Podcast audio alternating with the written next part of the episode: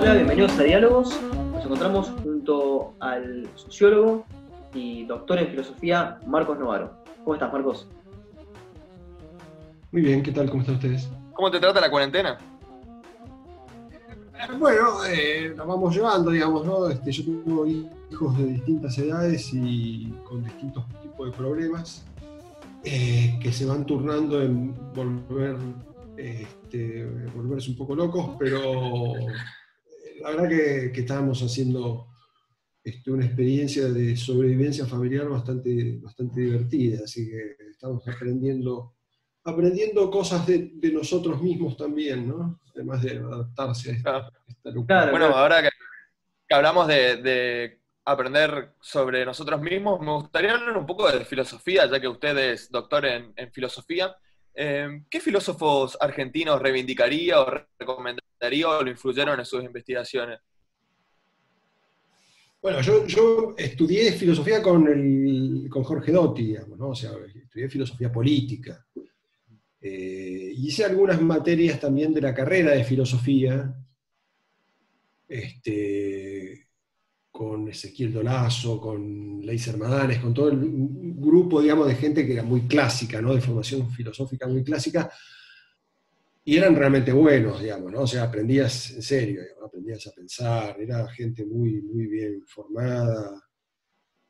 Eh, no sé cómo está la carrera ahora, pero digamos, me parece que era gente de otra época, ¿no? Eh, y Jorge Dotti, que falleció hace poco, digamos, y que era un gran tipo, un, un gran profesor, era una cabeza muy interesante, ¿no? Era, realmente aprendías este, era otro nivel, digamos, ¿no? yo venía acostumbrado desde la carrera de, de, sociología, donde todas estas cosas se tocaban de oído, eh, estaba la idea de que uno más o menos sabía de todo, ¿no? porque sociología tenía una especie de formación así, que estaba bien, digamos, muy abierta, digamos, pero era bastante superficial, ¿no? más bien terminabas siendo opinador, digamos. Y el contacto con la gente de filosofía te enseñaba otro registro, ¿no? una cosa un poquito más rigurosa, más seria. Este... Pero, pero, el tema de que vos hayas dicho la formación fue clásica, ¿a qué te estás refiriendo con una formación clásica? Bueno, era gente que se sentaba en la clase y empezaba a leer el texto, ¿no? Entonces vamos a leer a Descartes, y entonces empezaba, y, y por ahí la clase era toda sobre un párrafo, digamos, ¿no? Y era una cosa muy metódica, de, una cosa muy escolástica, ¿no? de, desentrañar al autor. Y, eh, y eso era, estaba bastante reñido con el modo en que se enfocaban los problemas desde la sociología. Eh, una cosa que a mí me impresionó, digamos, ahí vos, después de leer eso y de, encarar las cosas así, volvías a leer el modo en que los, los sociólogos leían a Hobbes, por ejemplo. Vamos a contar ejemplo era situar a Hobbes. Digamos. Entonces tenías que situar a Hobbes, era, era entender por qué Hobbes había pensado lo que había pensado, no entender lo que había pensado. Digamos. Entonces, en vez de entender a Hobbes, entendías el contexto hobbesiano. Entonces leías a Macpherson, que era, te decía, bueno, este es el momento del este, individualismo posesivo, que es el argumento de Macpherson sobre Hobbes. Y, sí, entendías una parte de la historia de las ideas, una parte medio como siempre parcial, digamos, ¿no? bastante discutible, pero no, no entendías mucho de los problemas filosóficos que estaban detrás de Hobbes, ¿no? de, que, Hobbes estaba tratando de desentrañar en, en, eh, eh, eh, en, un, en, un, en un ambiente, digamos, que sí, sin duda lo condicionaba, digamos, ¿no? pero que más allá de eso eh, estaba replanteando los problemas filosóficos más básicos. entonces, la formación clásica me refiero a, una formación más atada eh, a, una lectura literal del pensamiento. ¿no? Y, de esos autores... No tanto contextual, no, no, no una cosa tan tan contextual donde eh, la especificidad de los problemas se diluye detrás del, del, este, de la historia, ¿no? Pero bueno. Esos autores que, que, decís que leían clásicamente en las clases donde se analizaba muy puntillosamente cada párrafo, ¿recordás algún autor clásico que te haya influido en tu forma de analizar la política? De un modo especial, claro. Bueno, sí, sin duda, digamos, yo creo que con, con Dotti eso, eso, era, eso era inevitable, y Dotti hacía un recorrido muy, eh, eh, muy variado, ¿no? porque Dotti tenía en su materia una, una, selección muy clásica de pensamiento político. Eh, y después, en los seminarios, eh, enfocaba más la cuestión más contemporánea. ¿no? Entonces, este, en los seminarios, este, seminarios de posgrado, después los seminarios del grupo de investigación, yo participaba un poco de afuera, yo venía de la sociología, era el, el hermano pobre, digamos, de todos los que estaban ahí. Así que yo venía y escuchaba, ¿no? Eh, pero ahí leí, ahí, digamos, un seminario sobre Hayek von Mises y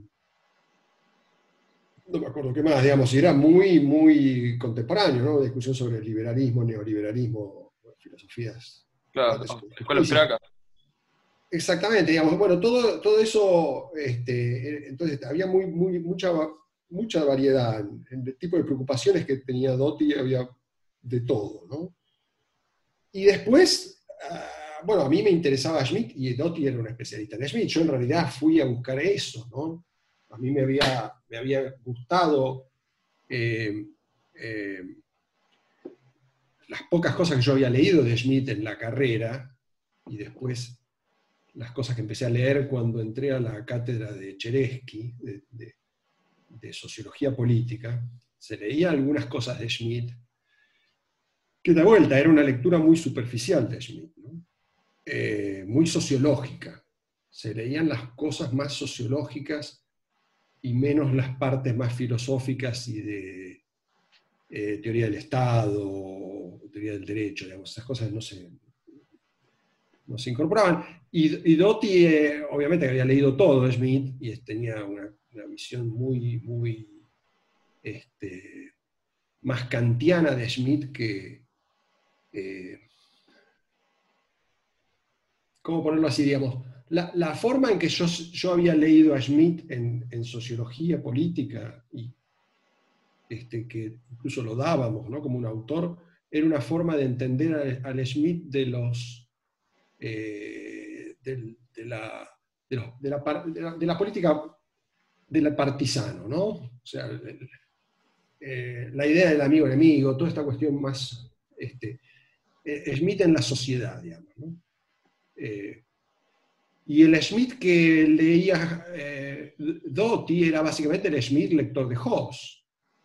El, el, Schmidt que hacía un rastreo, que tenía una formación kantiana y, que como desde, desde, esa formación kantiana iba a buscar eh, los conceptos sobre el Estado, digamos, ¿no? Bueno, eso para mí fue eh, muy importante, ¿no? Yo, a partir de, ahí fue que empecé a estudiar un poco más en serio filosofía política, eh, con, este arco, digamos, muy amplio que, la universidad, digamos, como... Pues yo recuerdo, Recuerdo su paper que utiliza a Smith justamente para analizar los populismos latinoamericanos, los neopopulismos. ¿Usted cree que, hay eh, dentro de, los neopopulismos una influencia del pensamiento de Smith o más bien eh, Smith sirve para analizar a estos populismos? Bueno, ese es otro de los, de los motivos por los cuales, digamos, esa visión más sociológica y que, ya estaba extendiéndose en, en las facultades sociales y que hoy está muy extendida, digamos, ¿no? Los usos de Schmidt en, sociales son básicamente eh, eh, em, una, lectura, eh, se, usa a Schmidt como, como, como una especie de, justificación de la CLO, digamos, Mm. Eh, Schmidt se lo conecta con la CLO, es como el, antecedente. Y, y, entonces el problema, digamos, el, problema eh, principal es que la política eh, no puede ser una política, que la política democrática no puede ser una política pluralista. Eh, eh, Schmidt habría dado los argumentos por los cuales eso no puede ser, no puede funcionar. El pluralismo es una distracción que nos ofrecen los liberales que, o no entienden la política o la entienden, pero nos quieren hacer creer que, no, no existe, digamos. O sea, o son manipuladores o son ingenuos. Los liberales, en cualquiera de las dos casos, son malos malos maestros, ¿no? Este, eh, y el, pluralismo se condena en, esos términos. Y bueno, eso es lo que les permite a ellos conectar con eh, la condena implícita que hay del pluralismo en, la peor versión de Laclau, ¿no? en, la, versión que ha sobrevivido por, obra del propio Laclau, digamos, ¿no? de, que, este, de, revisar su, este, su, su, stalinismo original pasa a, rehabilitarlo de, una nueva forma, digamos, ¿no? Decir, bueno, este, la, forma de ser democrático y ser de izquierda es ser antihegemónico. Entonces, toda esta cuestión de la... Nosotros también, cuando yo estudié y después es, interesante eso, digamos, porque la CLO también era un fenómeno nuevo, ¿no? Este, y era interesante porque en los, a fines de los 80 leer la CLO era leer la crítica de la CLO al, eh, al, marxismo elemental. Y entonces era un modo de, eh, de discutir a la formación más dominante en la facultad, que es una formación más bien marxista clásica, digamos, desde la revisión de las eh, ideas gramscianas. ¿no? Entonces era un modo de acompañar eh, eh, un revisionismo teórico. ¿no? Ese revisionismo teórico fue algo este, pasajero en, la cabeza del propio Laclau. ¿no? Entonces, este, después hay un, revival, digamos, del, del antipluralismo, del antiliberalismo, que viene de la mano de esta idea de, bueno, finalmente, eh, si vos querés hacer una construcción hegemónica, es porque el pluralismo no funciona, digamos, ¿no? Porque no hay juego pluralista, lo que hay es dominancia de un bloque sobre otro. Y esa dominancia de un bloque sobre otro este, encuentra una nueva justificación. ¿Dónde? En, Schmidt, ¿no? Este, Schmidt te ofrece una especie de vía no marxista para volver al antiliberalismo. Eh, esa es un poco, por lo menos, la historia con la cual eh, eh, yo empecé a, tener problemas crecientes con, con la, literatura que, daba el propio Isidoro Cheresky en, sociología política, ¿no? En la materia ¿Considera que, que, hay aspectos reivindicables del pensamiento de Laclau? ¿O algún libro particular que sea reivindicable o recomendable? No, no, sin duda, obvio. La es un tipo muy inteligente, muy, muy interesante. Muchas cosas hay para rescatar. Nosotros, me acuerdo que, por lo menos cuando yo descubrí Hegemonía y Estrategia Socialista, era un libro impresionante, digamos, O sea, el tipo te ofrecía una vía para este, volverte más democrático y dejar de, y dejar de pensar en términos de, de, clase o de... Eh, eh, dejar de reducir todo a, una cuestión, digamos, de, conflictos de clase, que era interesante, ¿no? La construcción democrática, cómo, cómo, cómo pensar el problema de la democracia desde la izquierda, este, eh, bueno, era interesante, ¿no? el, problema es que, bueno, que finalmente eso, como experimento intelectual, eh, tenía poca viabilidad en un contexto en el que los, los proyectos políticos que se inspiraron en eso fracasaron, ¿no? Este, eso era, una, era, un, fenómeno muy, muy típicamente posalfonsinista, o, alfonsinista, ¿no? no de, un alfonsinismo tardío, era este, digamos, entender por lo que estaban diciendo Portantiero, este, eh, este, Aricó, digamos, esa gente, ¿no? Era entender por qué esa gente, siendo marxista gramsciana, estaba evolucionando hacia un liberalismo político más, más este, eh, decididamente democrático. Eh, así que sí, fue muy importante, digamos, ¿no? La CLO, por lo menos a mí, me acercó a, entender o tratar de entender lo que estaba pasando con esa gente que había sido revolucionaria y estaba nutriendo el alfonsinismo.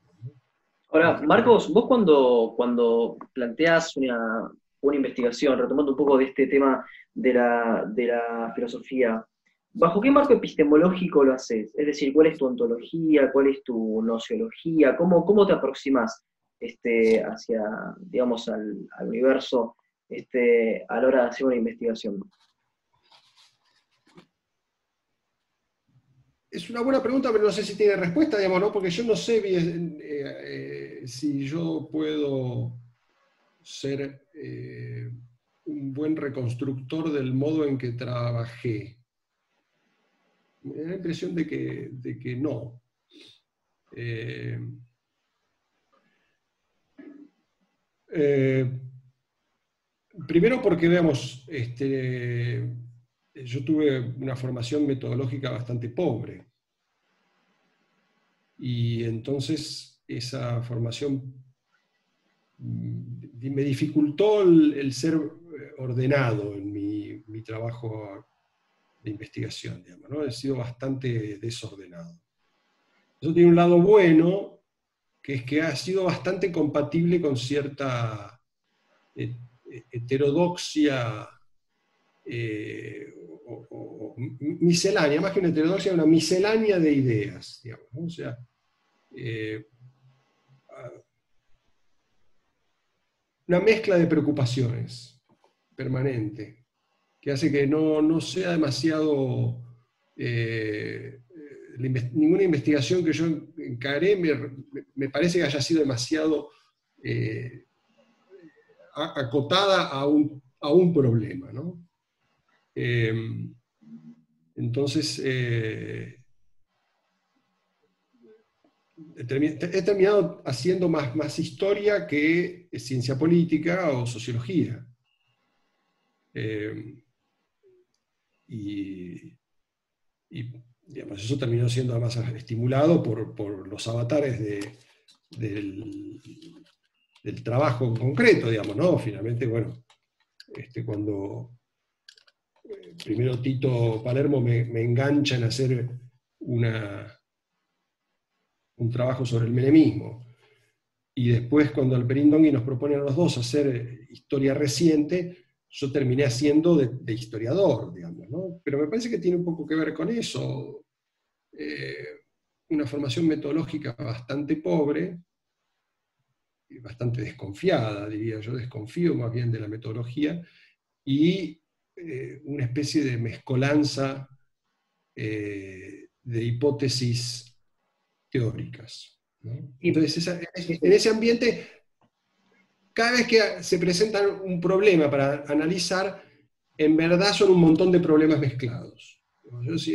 pensemos las reformas de Menem. Yo nunca, nunca eh, no, sabría decirte cómo sintetizo yo eso en una hipótesis politológica. Creo que no era la idea, básicamente no era la idea, ni para Tito Palermo ni para mí. Éramos los dos un poquito una mezcla de, profesiones. ¿eh? él también era un poco sociólogo, un poco politólogo, este, y con mucha historia, digamos, ¿no? Mucho más historia que yo, digamos, ¿no? Una gran preocupación por hacer la historia del peronismo, en realidad, ¿no? O sea, el análisis sobre Menem había una preocupación, una pregunta sobre qué terminó siendo el peronismo, qué es esto que, cómo llegamos acá, digamos, ¿no? Eh, y, el hecho de que haya terminado predominando eh, la mirada del historiador, sin ninguno de los dos ser historiadores, me parece que tiene, tiene esa explicación. No sé si sirvió esta respuesta, pero es más o menos lo que se me ocurre decir. No, es que, no es que justamente eh, hay una parte que creo que es muy importante si se retoma de manera apropiada, que es un libro tuyo, en realidad sos un compilador, sos un colaborador, que es eh, Municipio, Necesidades Sociales y Política Local. Un libro bastante ah, antiguo, pero precisamente lo que me interesaría a mí es qué rol histórico han cumplido los municipios en las provincias del interior argentino. Y me refiero a tres cosas muy concretas. Clientelismo político, recursos económicos y distribución de bienes. ¿Cómo crees que se manejan esas fuerzas históricamente y cómo las podrías, cómo las podrías analizar? Bueno, muchas, muchas preguntas muy, muy complicadas, digamos. Yo de ese trabajo me acuerdo poco, pero sí que fue, yo era muy pibe, digamos, y fue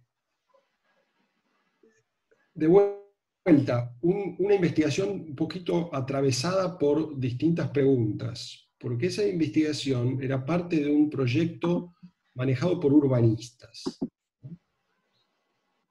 Yo trabajaba en un instituto que se llamaba eh, el IED, que era un instituto desprendido del seguro, o sea, estaba formado básicamente por urbanistas, arquitectos, economistas que hacían economía urbana, eh, municipalistas. Eh, no había ningún sociólogo, no, había una socióloga, sí, no había politólogos, pero finalmente cuando yo empecé a trabajar ahí estaba empezando a, trabajar en sociología política. Mis preocupaciones eran llevarlas hacia la sociología política. Eh, y entonces yo ahí me empecé a, interesar en la política local y tratar de ver bueno, las dinámicas de las políticas locales. Y el problema que encaraba de las políticas locales era el problema del liderazgo. Eso tenía mucho que ver con el momento, digamos, ¿no? Estaban surgiendo en ese momento los, estos fines de los 80, eh, estaban en la primera etapa de la crisis de los partidos, crisis del radicalismo en muchas provincias, donde aparecían los herederos de, votos radicales, que eran algunos exmilitares, ¿no? el caso de Bussi, Ruiz Palacio, eh, y estaba en recomposición, en movimiento el peronismo, el peronismo en las provincias, eh, todo el, proceso de la renovación ya maduro, digamos, ¿no? en, su conversión en el menemismo. Y, y era un despiole, digamos, las provincias, ¿no? Todo esto en medio de la hiperinflación y de los problemas, crisis provinciales, estallidos provinciales. Así que había de todo ahí, ¿no? Había una cantidad de problemas eh, mezclados eh, y yo también tenía preocupaciones mezcladas de, lo que a mí me interesaba, de lo que interesaba en el proyecto en el que yo trabajaba y lo que estaban este, sucediendo en el territorio, digamos, ¿no? O sea, la política se estaba recomponiendo muy, muy eh, rápido. Me parece que ese fue un experimento interesante. Yo escribí después de ese, yo escribí una parte de ese libro que vos decís, eh, que era la gestión pensando en términos de la gestión local y este, situaciones de crisis y qué sé yo, y después escribí un librito que llamaba Pilotos de Tormenta, que fue el primer libro que yo escribí, que era una especie de, elaboración de ese trabajo, pero más un estudio de casos, ¿no? de los casos provinciales en los cuales aparecían nuevos líderes y esos líderes cómo funcionaban. Ese fue el libro que, que, me llevó a trabajar con Tito, porque a Tito le interesó el libro y le, dio bolilla, digamos, ¿no? Este, y fue la primera vez que yo empecé a tener una, conexión con los politólogos. Pero, pero justamente a partir de que, se produce ese estallido social y político en el 89, con la caída de Alfonsín, con la reforma de los partidos políticos, ¿qué eh, rol empiezan a jugar los municipios? Respecto justamente a este tipo de cosas, clientelismo, recursos políticos, eh, perdón, recursos económicos, distribución de bienes. Eh, es decir, en la hiperinflación hubo saqueos, hubo territorialidad, eh, hubo manipulación. ¿Cómo lo ves hoy en perspectiva todo, todo eso? Mirá, están apareciendo varias cosas que después terminaron siendo más eh, parte de nuestra escenografía, ¿no?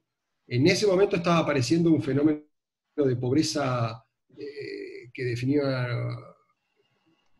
una, una condición de exclusión nueva, ¿no? O sea, las barriadas de pobres. Entonces, este, yo me acuerdo que a mí me impresionó mucho también el trabajo que, más o menos debió ser de esa misma época, fines de los 80, aunque tal vez estoy muy confundido, por eso un poquito después, de Los Nuevos Pobres, ese trabajo que hizo que eh, eh y, Gabriel Kessler. Yo era muy amigo de Gabriel, y para mí eso era bueno, eso era muy importante, ¿no? O sea, estaba pasando algo.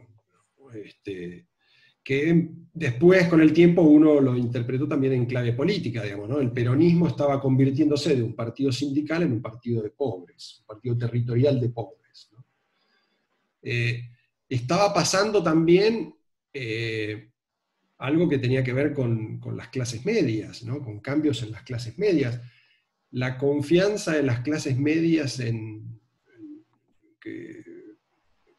que, digamos, eh, el, progreso iba a llegar rápido, ¿no?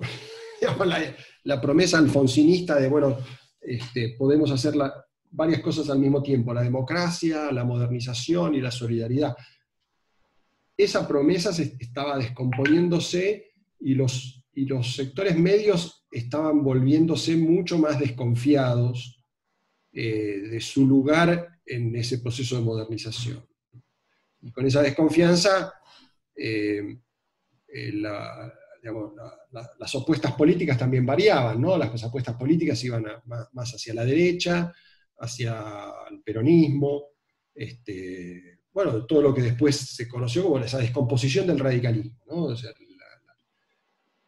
Y eso se estaba produciendo en las ciudades, y en algunas ciudades del interior en particular, que eran ciudades típicamente radicales, ¿no? O sea, este, la capital de, Chaco, la capital de Tucumán, la capital de, varias otras provincias donde el radicalismo eh, era históricamente dueño de la situación y, estaba desapareciendo, ¿no? Este, de golpe desaparecía. ¿Desaparecía por, por, por la caída de Alfonsín o desaparecía porque no sabían interpretar las nuevas reglas del juego político, que era este pobrismo eh, que el peronismo sí supo interpretar?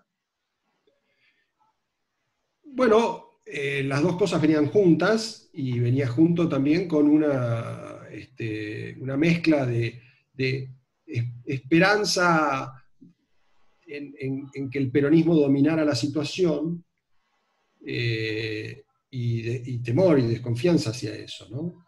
Este, finalmente los tipos que votaban a Ruiz Palacio, a Bussi o a todos estos tipos en el interior, eh, eh,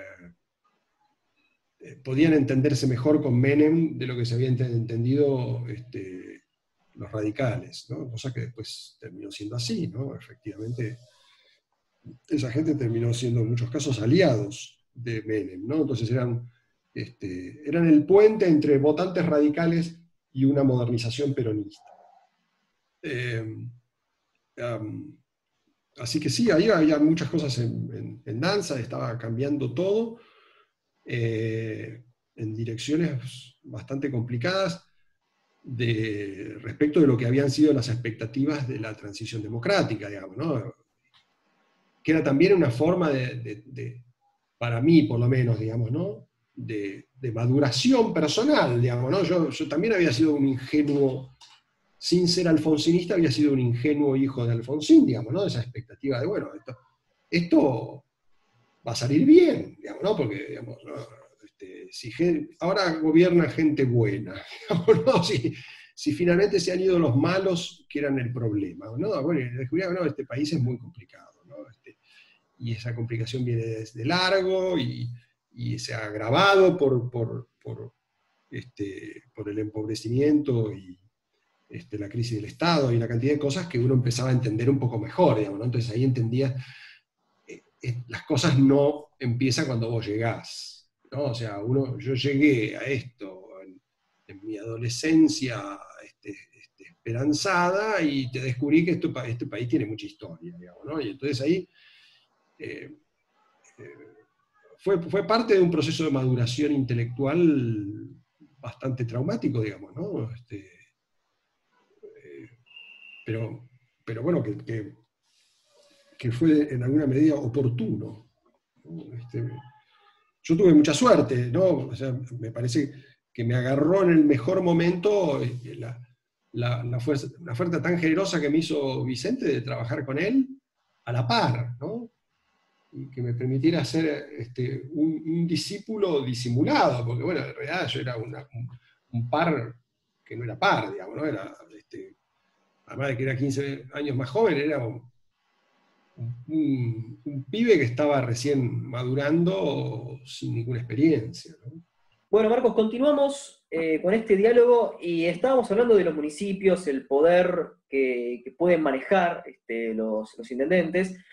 Y me gustaría hablar un poco en este caso de eh, política comparada. Si tomamos el poder de lobby en Argentina y lo comparamos con Estados Unidos, ¿no? Eh, ¿Cómo compararías el poder de lobby precisamente en la República Argentina con el que ocurre en Norteamérica, siendo que en este último país el lobby está mucho más naturalizado, es mucho más normalizado que en Argentina? Mirá, a ver, si, eh, entiendo bien lo que vos, a lo que vas, yo diría, en, Argentina el problema principal de la gestión de intereses, digamos, ¿no? Este, es, eh, eh, que es, muy, además de que es muy opaca, es muy particularista, ¿no? No, no, sigue reglas generales no, no, no se da en el marco de acuerdos más o menos amplios, sino que es focalizada, atiende a cierto sector, cierta demanda específica. Por ejemplo, para, para operaciones. en el mundo empresario eso es muy fuerte en eh, los regímenes especiales que rigen para distintos sectores de actividad. Y vos tenés cámaras empresarias, sobre todo de la industria, que son muy potentes, históricamente muy eficientes para negociar sus regímenes especiales. Eh, lo hacen en conjunto con los sindicatos y les permiten eh, triangular la negociación salarial con las garantías de ganancias empresarias, extrayéndole al Estado eh, prebendas específicas para su sector, descuentos impositivos, reglas comerciales, financiamiento buena parte de la política económica se hace así.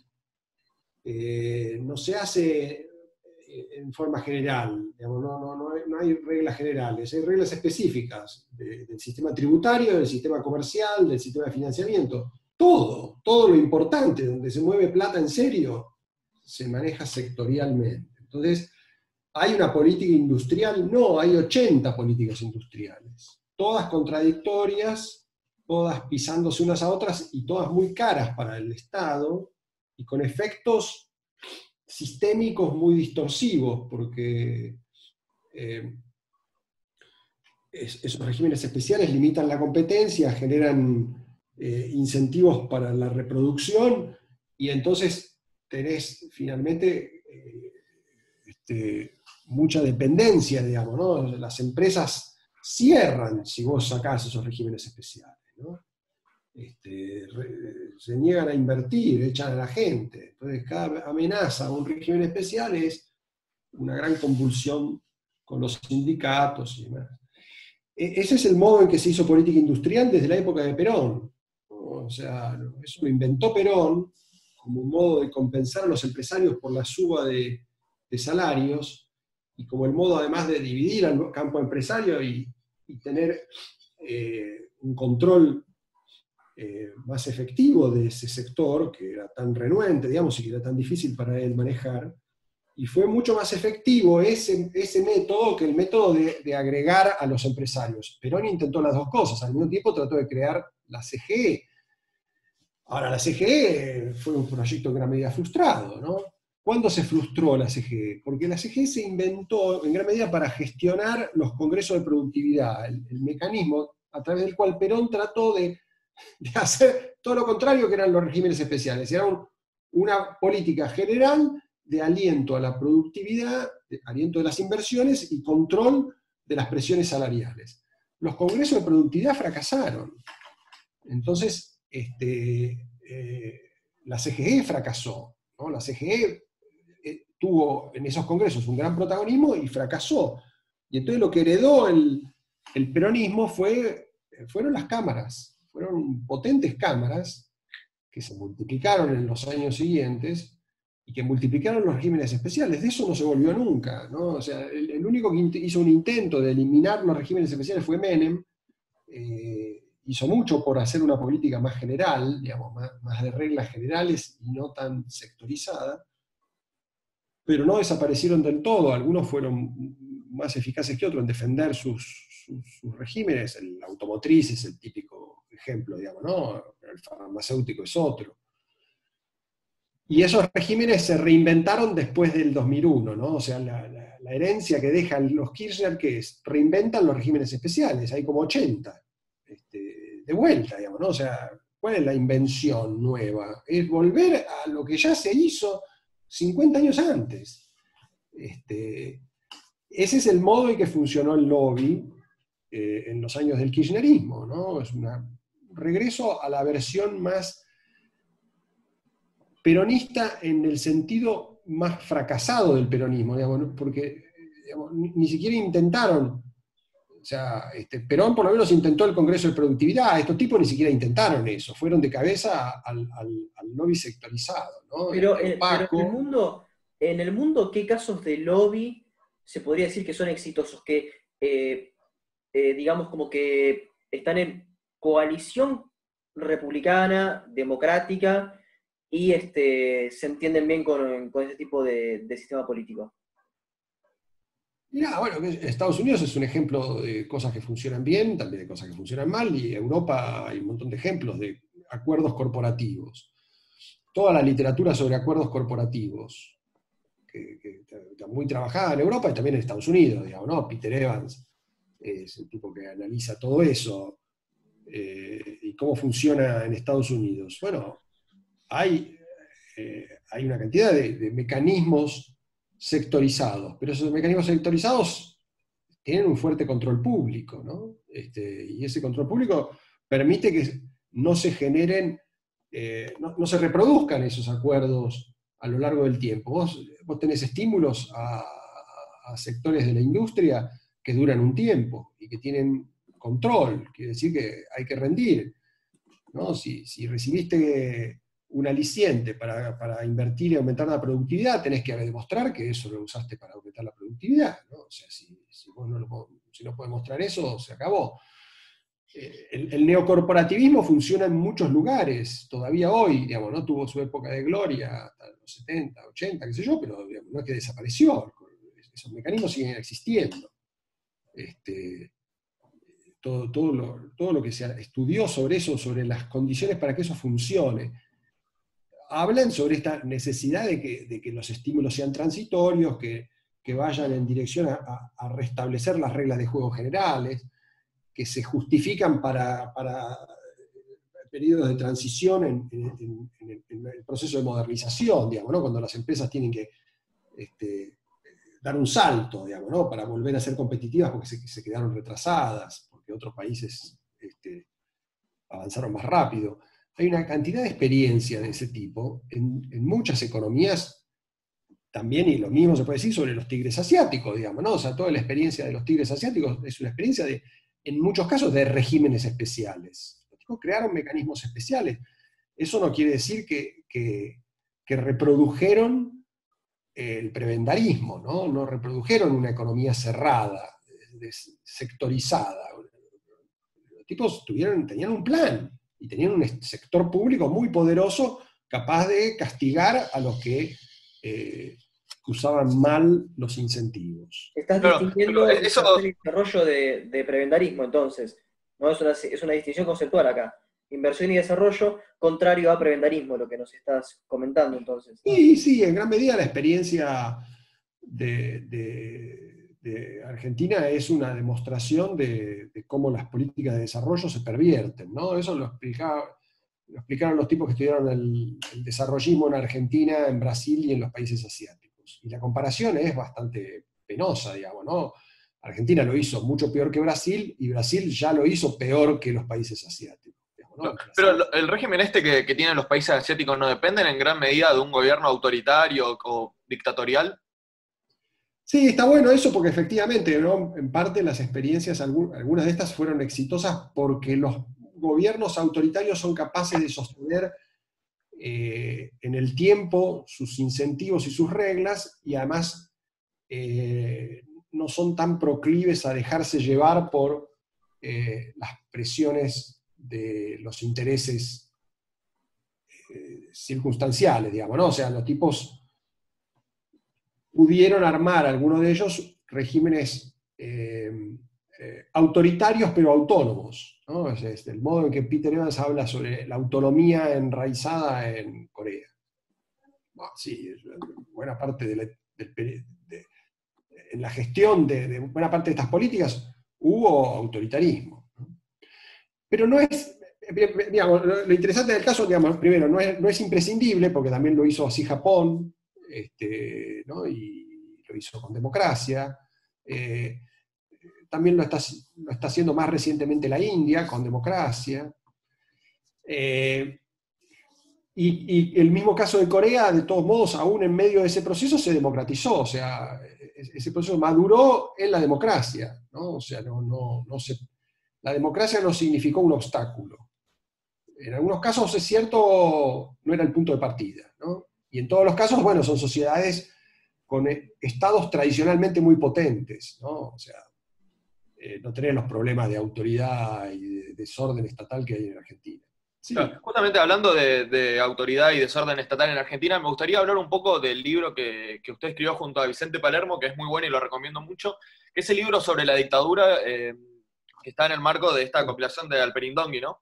Eh, en este libro se sostiene una tesis que es muy contraria a la, mitología popular, eh, sobre todo dentro del populismo argentino, y es que ustedes dicen que el gobierno norteamericano no tuvo, digamos, demasiada incidencia, demasiada influencia en, la dictadura, que no jugaron un, rol esencial, que no fueron las causantes del golpe, por ejemplo, que es algo que suelen decir eh, generalmente los, intelectuales populistas, y que incluso para la década del 80 la relación entre la Junta Militar y el gobierno estadounidense fue, fue bastante tensa. Me gustaría por ahí profundizar o desarrollar un poco, un poco este tema. ¿De dónde surge eh, el mito este de que la dictadura eh, la última dictadura militar fue causada o, provocada por, por, Estados Unidos o que hay un rol esencial que jugó, por ejemplo, esta institución de las escuelas de las Américas o, una influencia de la CIA, se dice que fue un golpe de la CIA o, este tipo de cosas. ¿De dónde surgen exactamente?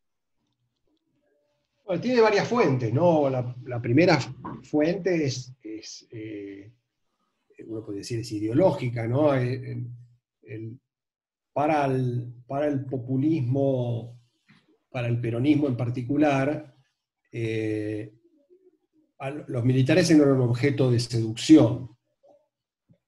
No, no, podían ser tachados de responsables de las macanas que hacían, porque lo que había que hacer era seducirlos.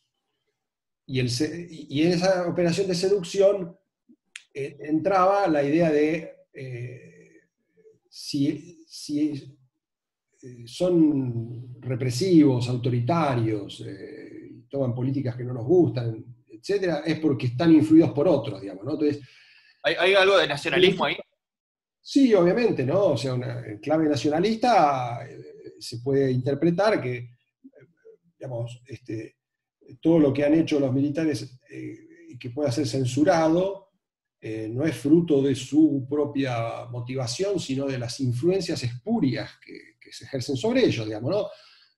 Frente a las cuales, para que, combatan los militares, justamente se les ofrece esa mano tendida de la seducción popular. Se dice, miren, encuéntrense con el pueblo. Bueno, esto, esto tiene una larga tradición en la Argentina y además lo han cultivado este, todo tipo de, proyectos políticos, no solamente el peronismo, digamos, ¿no? O sea, el progresismo, buena parte del progresismo de los años este, 60 y 70, el, propio desarrollismo, estuvo seduciendo militares, ¿no? Se dedicó a seducir militares con la idea de, bueno, de, convertirlos en instrumentos de su propio proyecto. Este, esto lo hizo Frondizi, lo hizo Aldo Ferrer, lo hizo cantidad de gente. Este, eh, bueno, esa es una, fuente, ¿no? De la explicación por el, por el, imperialismo, ¿no? ¿no? son los militares, es el imperialismo. ¿no? es, un problema nuestro, por lo tanto, es un problema injertado. Si, si, los militares pudieran ser auténticamente nacionalistas, defenderían en serio este país y entonces se, este, podrían reconciliar con su pueblo. Bueno, esa es una idea. ¿Y cuál, es el rol? Sí. Perdóname, hay otro factor, para que hay otro factor que no me quiero olvidar, que sin duda influyó mucho en esto, que es el ejemplo, el, mal modo en que se leyó el ejemplo de Chile. En Chile, en el golpe del 73, sin duda, sin duda que los, los militares no es que fueron eh, un instrumento del Departamento de Estado, pero el Departamento de Estado intervino muy activamente, ¿no? O sea, documentado, o sea, no, es ningún misterio, digamos, ¿no? O sea, en Chile sí hubo una política, una intervención de agencias norteamericanas que estaban muy preocupadas de lo que estaba pasando y fueron claramente golpistas, digamos, ¿no? Eh, eh, cuando después de eso eh, se produce, digamos, el, descalabro del gobierno peronista, del tercer gobierno peronista de, de, de, eh, ya la política norteamericana está, está retrocediendo de ese intervencionismo. ¿Por qué? Porque eso generó, además en, el contexto de la, salida de Vietnam, generó una, una ola en contra. Este, uno ve lo que está pasando, 73, 74, ganan los demócratas las elecciones legislativas y los tipos impulsan una blanqueo de todo lo que se ha venido haciendo, no solamente en Vietnam, sino eh, en América Latina. Este, y el caso Chile es un caso de escándalo. Entonces, hay una eh, presión muy fuerte de los demócratas antes de que gane Carter. Este, Carter gana el 76, ¿no? Eh, antes de que gane Carter, por abandonar todas las complicidades. ¿no? Cuando se produce el descalabro argentino, la política norteamericana ya está cambiando. Y no es, ya, la política de derechos humanos de Carter, pero es el germen de eso. Y el germen de eso es, no nos vamos a meter. Es hands off. La expresión que se usaba era esa, hands off. Entonces, van los militares argentinos y le dicen a, Kissinger, a la gente de Kissinger, le dicen, apóyennos, porque nosotros este, somos recivilizados, no vamos a hacer ninguna de las bestialidades que hizo Pinochet. Este, y le dicen, no, muy bien, no, no fusilen gente en la calle, porque esto nos trajo muchos problemas. si lo tienen que hacer, háganlo rápido y disimuladamente. esa es la sugerencia. Pero ni siquiera esa sugerencia los militares argentinos se la toman en serio, porque dicen, son unos mentirosos, son unos hipócritas. ¿no? O sea, los militares argentinos no es que le inventan eh, la fórmula de los desaparecidos para, para, seguir las recomendaciones del Departamento de Estado. ¿No? O sea, no. Y además no le hacen caso a las advertencias del Departamento de Estado. Con Kissinger, todavía está Kissinger, y le dice Kissinger, miren, esto viene en serio, porque esto está cambiando. Acá no, no es fácil ya eh, que nosotros aparezcamos involucrados en, crímenes eh, y, represión ilegal, porque eh, la política norteamericana está cambiando. Les advierten eso. Y los argentinos no le dan bola. No les dan bola. Entonces, eh, me parece que hay que entender ese cambio de circunstancia, digamos, ¿no? Es un cambio muy importante para entender toda la política, este, norteamericana desde entonces y para entender la, difícil relación que tienen con Argentina. Es una relación muy complicada con Argentina. ¿Y cómo fue la relación justamente del gobierno estadounidense con la dictadura de Onganía? ¿Hubo un vínculo? Mirá, este, el, periodo de Onganía yo lo trabajé menos, pero yo te diría que eh, en, ese periodo todavía hay, este, sí, una tensión muy fuerte entre nacionalistas y, eh, liberales, ¿no? Una tensión que ya para los 70 ya se ha diluido un poco, ¿no? porque este, en verdad hay un consenso mucho más fuerte, digamos, este, en algunos aspectos, y, todas las corrientes militares se han descompuesto. a fines de los 60 hay todavía una tensión muy fuerte entre nacionalistas y liberales. Y el problema de, los nacionalistas y liberales es que se ponen de acuerdo en cosas distintas con la política norteamericana. Eh, los liberales eh, están, están mucho más de acuerdo con la política económica, este, pero no están muy de acuerdo con, este, eh, con qué hacer con el peronismo, con qué hacer con, este, con el comunismo, qué, hacer, por ejemplo, en términos represivos. Entonces ahí, ahí hay mucha tensión. Y eso explica un poco las tensiones entre, eh, entre los, los que son represores, los que están en el territorio y que tienen este, empiezan a recibir los golpes de la guerrilla, eh, y los liberales. Eh, Entonces, eso, es lo que explica un poco el quilombo con Lanuse, digamos, O sea, ¿qué es lo que pasa? Lanuse es, es un tipo que sí, se puede llevar muy bien con el Departamento de Estado en, eh, términos de qué, cuál es su plan democrático y cuál es su plan para la economía, pero en el terreno de la este, de la represión es considerado un blando. Este, este, y, eso va, a generar un gran despelote y un gran descrédito. ¿no? La NUCE termina muy desacreditado. Y explica por qué desaparece el, sector liberal de, las Fuerzas Armadas, en particular del ejército. Eso no existe más. ¿Y cuál podría, se puede decir que es el rol entonces de la Escuela de las Américas en las dictaduras latinoamericanas? No, por eso hay que ver caso por caso. Hablar de América Latina es muy difícil en general, digamos, ¿no? Pero en estos temas es, especialmente difícil porque son temas muy delicados y cambiaron mucho a lo largo del tiempo en distintos momentos. Pero eso es muy importante. La Escuela de las Américas es muy importante para entender algunas cosas eh, digamos, de las que adopta Onganía y su gente, ¿no? Este, sin duda, sin duda, eh, eh, la visión sobre el comunismo y, y sobre los problemas, digamos, de, de, la movilización política, de la movilización política de los sindicatos, todo eso. La doctrina de seguridad nacional. Sin duda, todo eso, eso es muy importante para entender el momento ese de Onganía. Eh, no sirve para entender todo lo que pasa en la Revolución Argentina, porque pasan un montón de cosas y hay un montón de actores ahí, ¿no? O sea, y mucho menos eso es un insumo importante en los años 70, donde las cosas ya se han, se han descompuesto mucho y hay una, una dinámica local mucho más intensa, donde la escuela de las Américas importa muy poco. Este, hay, una dinámica local. Eh, las Fuerzas Armadas y en particular el ejército se van encerrando en sí mismas, se sienten amenazadas, porque en parte lo son, son víctimas de, atentados, de, muertos y qué sé yo, y, los tipos hacen su propia elaboración de, de, qué es lo que está pasando, qué sé yo, y los insumos que usan tienen que ver con Argelia, con Vietnam, con, este, pero también y sobre todo con lo que pasó en Argentina. O sea, tiene mucho que ver con lo que hizo la NUCE y cómo terminó eso. Lo que, lo que dicen los militares es, la NUCE nos hizo creer que juzgando a esta gente y metiendo la presa se iba a desarmar el problema. Y eso no pasó. Todo lo contrario, estos tipos salen de la cárcel y son mucho más potentes que antes. Son mucho más amenazadores que antes. Entonces, no existe lo de meter presos a la gente. No hay forma de meter presos. Y aprenden mucho de lo que pasa en Chile. Dice, Pinochet fusiló un montón de gente, lo hizo públicamente, en un estadio, lo metió y los mató. Y pagó un alto precio de aislamiento por eso. Entonces, nosotros tenemos que hacer algo que no tiene nada que ver con la NUCE y tampoco tiene que ser Pinochet. Esa es, eso es la forma. No tiene nada que ver esto con la Escuela de las Américas.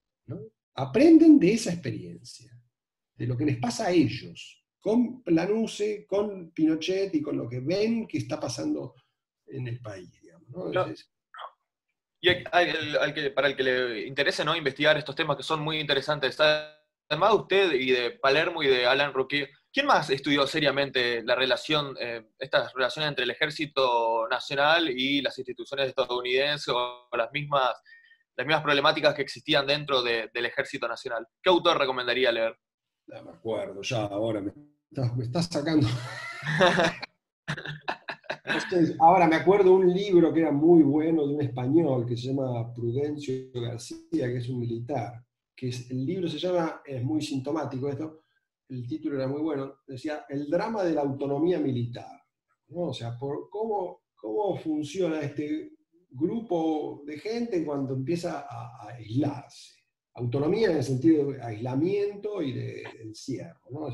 El drama es que estos tipos empiezan a tener un funcionamiento muy lunático, digamos, ¿no? O sea, empiezan a tener un grado de, de imaginación importante y se arrogan capacidades que no tienen. Y al mismo tiempo, este, encima la historia les da oportunidad para desplegar esas, esas ilusiones, digamos. ¿no?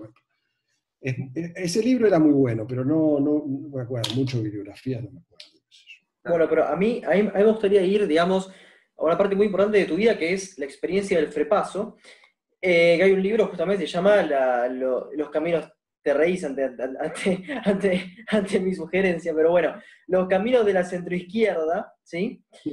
Y me gustaría saber si, si considerás al Frepaso, siguiendo un tipo ideal beberiano, como una socialdemocracia, ¿no? como un gobierno socialdemócrata.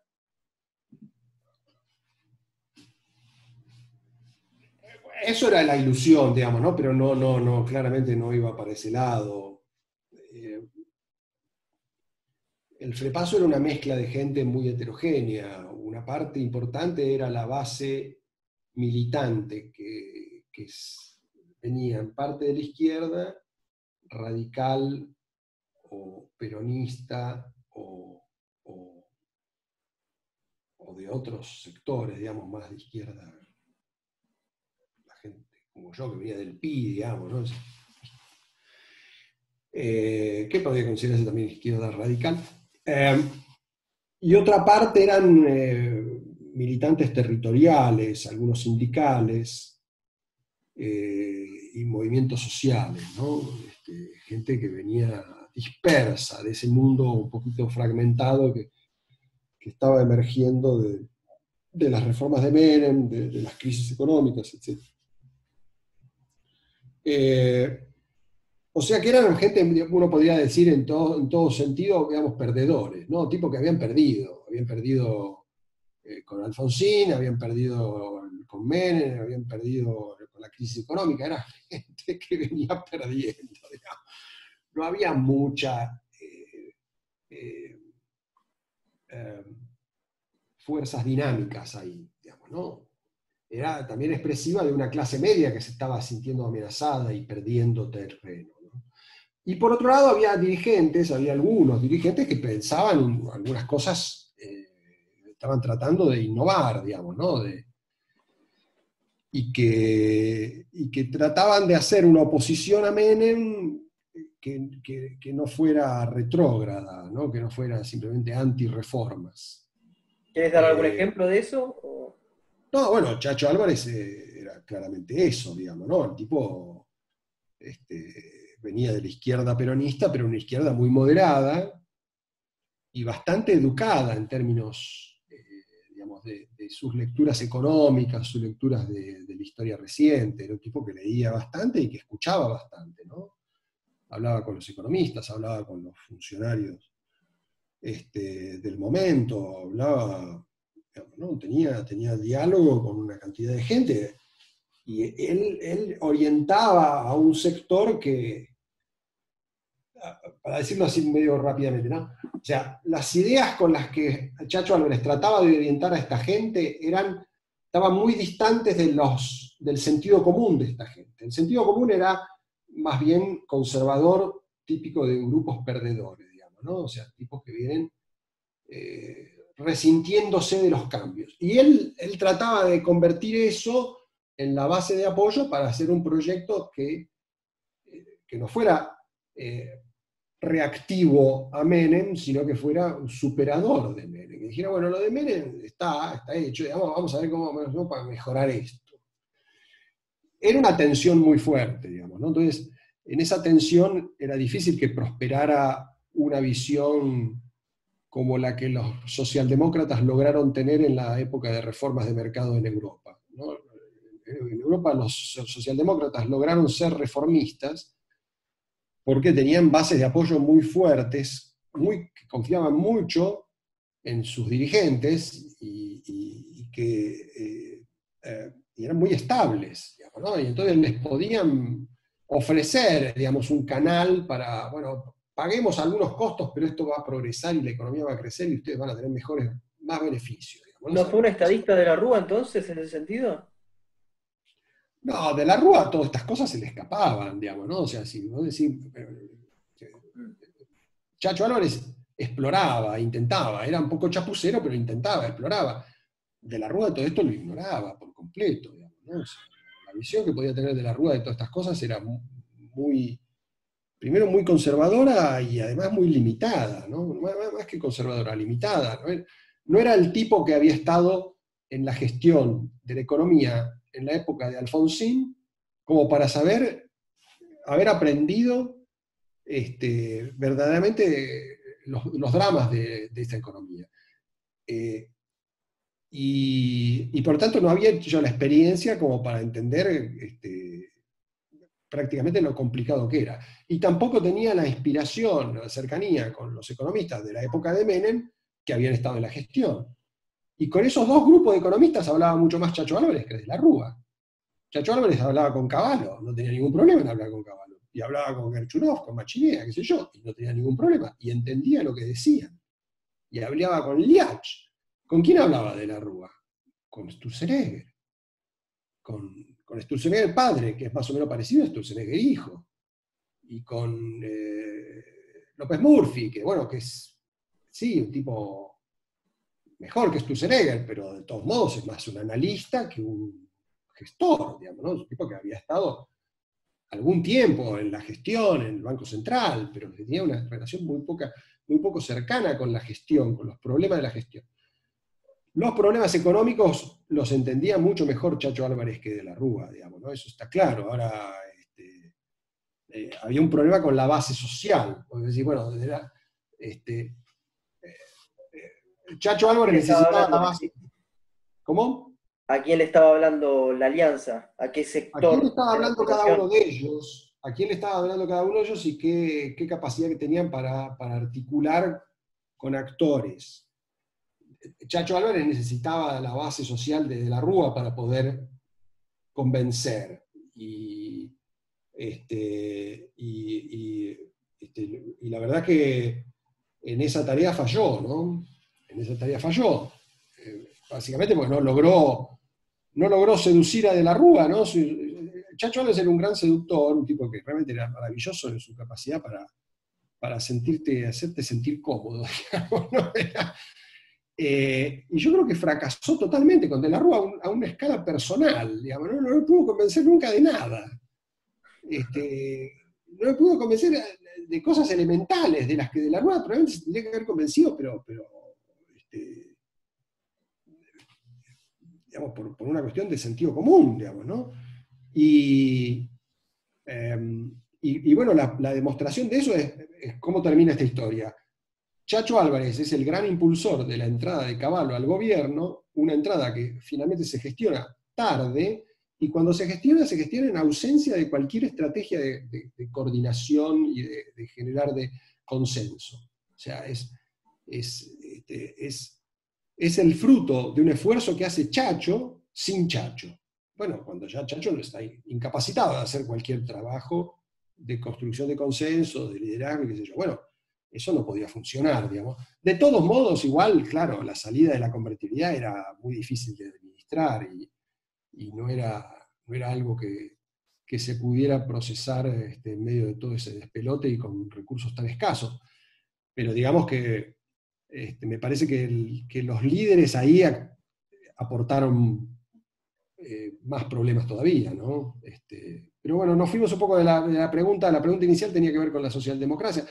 La verdad que no, sí, la verdad que no, ¿no? El frepaso estaba muy lejos de ser algo equivalente. Era, en la cabeza de Chacho Álvarez había ese componente, digamos, ¿no? De reproducir el fenómeno Felipe González, Esa idea de la izquierda modernizadora, digamos, ¿no? que, genera la confianza en, la distribución futura eh, para transitar digamos, un, periodo digamos, de, esfuerzos, pero, pero digamos, no tenía ninguno de los recursos que hacía falta para que eso funcionara. ¿no? Este, el peronismo unificado, este, todos los esfuerzos de, Chacho para hacerse de la pata peronista, ¿no? Un tema que después va a volver con Macri, digamos, es tema recurrente, ¿no? De la pata peronista. Esos esfuerzos fracasaron, ¿no? Este, eh, una pata peronista, más que, que de vuelta, tampoco hubiera significado, aún como hubiera avanzado, tampoco hubiera significado una solución, porque este, para pagar una pata peronista vos necesitas recursos inmediatos, cuando justamente vos necesitas esa pata peronista para, no tener, para poder gobernar sin esos recursos. Entonces, digamos, ¿cómo hacer? O sea, las condiciones que necesitas no, están. bueno, era, inevitable que eso terminara mal. Bueno, Marcos, continuamos y, siguiendo este derrotero de, la, de, la alianza, eh, ¿Coincidís con las tesis que afirman que en el 2001 se sirvió un golpe de Estado institucional? No, no, no, eso es una locura, digamos, ¿no? O sea, a ver, hubo sin duda este, un componente de conspiración, ¿no? Pero es un componente de, más bien justificado en la necesidad de sobrevivir. ¿Qué es lo que hicieron los varones del conurbano y en parte el propio Rucauf y alguna otra gente, digamos, ¿no? Este, eh, del peronismo bonaerense. O, me estalla a mí o le estalla a él. Entonces, llevemos esto, empujemos para que le estalle a él. Y bueno, y eso no es facilitar, básicamente. Bueno, este, golpe institucional supone una, estrategia, ¿no? Es decir, bueno, quedémonos con el poder, este, yo me quiero hacer del poder. El peronismo no sé si estaba buscando hasta último momento, yo diría, ¿no? hacerse del poder, sí estaba tratando de, bueno, de escapar del desastre, ¿no? y no, ser, sepultado por el desastre. Y entonces, este, eh, no, no, es incompatible eh, el, el haber al mismo tiempo mantenido cierta, cierta colaboración con De la Rúa y Caballo hasta último minuto, incluso cuando eso era completamente inviable. Y también al mismo tiempo traicionarlos, ¿no? Y en algún momento, bueno, sí, sacarles el, respaldo y, señalarlos como los culpables son ellos, digamos, ¿no? Cuando el, incendio ya no se puede parar, hay que señalar a otro. Pero ¿quiénes organizaron los saqueos entonces? No, no, no, por eso no, yo no, es para disculpar el comportamiento digamos, del peronismo en relación a los saqueos y a al incentivo a vayan a la Plaza de Mayo, ¿no? no vengan acá, no vengan a La Plata, vayan a la Plaza de Mayo. Eso es, este, este, estoy tratando de explicarlo en los términos en que se planteaba eso en ese momento, digamos, ¿no? Donde este, eh, el peronismo había sido también bastante eh, eh, colaborativo, digamos, ¿no? con, las, eh, todas las ocurrencias de Caballo de, recurrir a cantidad de, mecanismos ad hoc para tratar de salvar eso, salir ordenadamente, canasta de monedas, este, renegociaciones de la deuda, digamos, todas esas cosas pasaron, ¿no? O sea, este, no, no, no, no, se puede decir que se lo obstruyó como se obstruyó claramente al gobierno de Alfonsín. Porque, en el caso del gobierno de Alfonsín, hubo obstruccionismo. De la Rúa no fue víctima del obstruccionismo. Entre otras cosas porque el peronismo estaba muy dividido y no tenía un plan claro para volver al poder inmediatamente.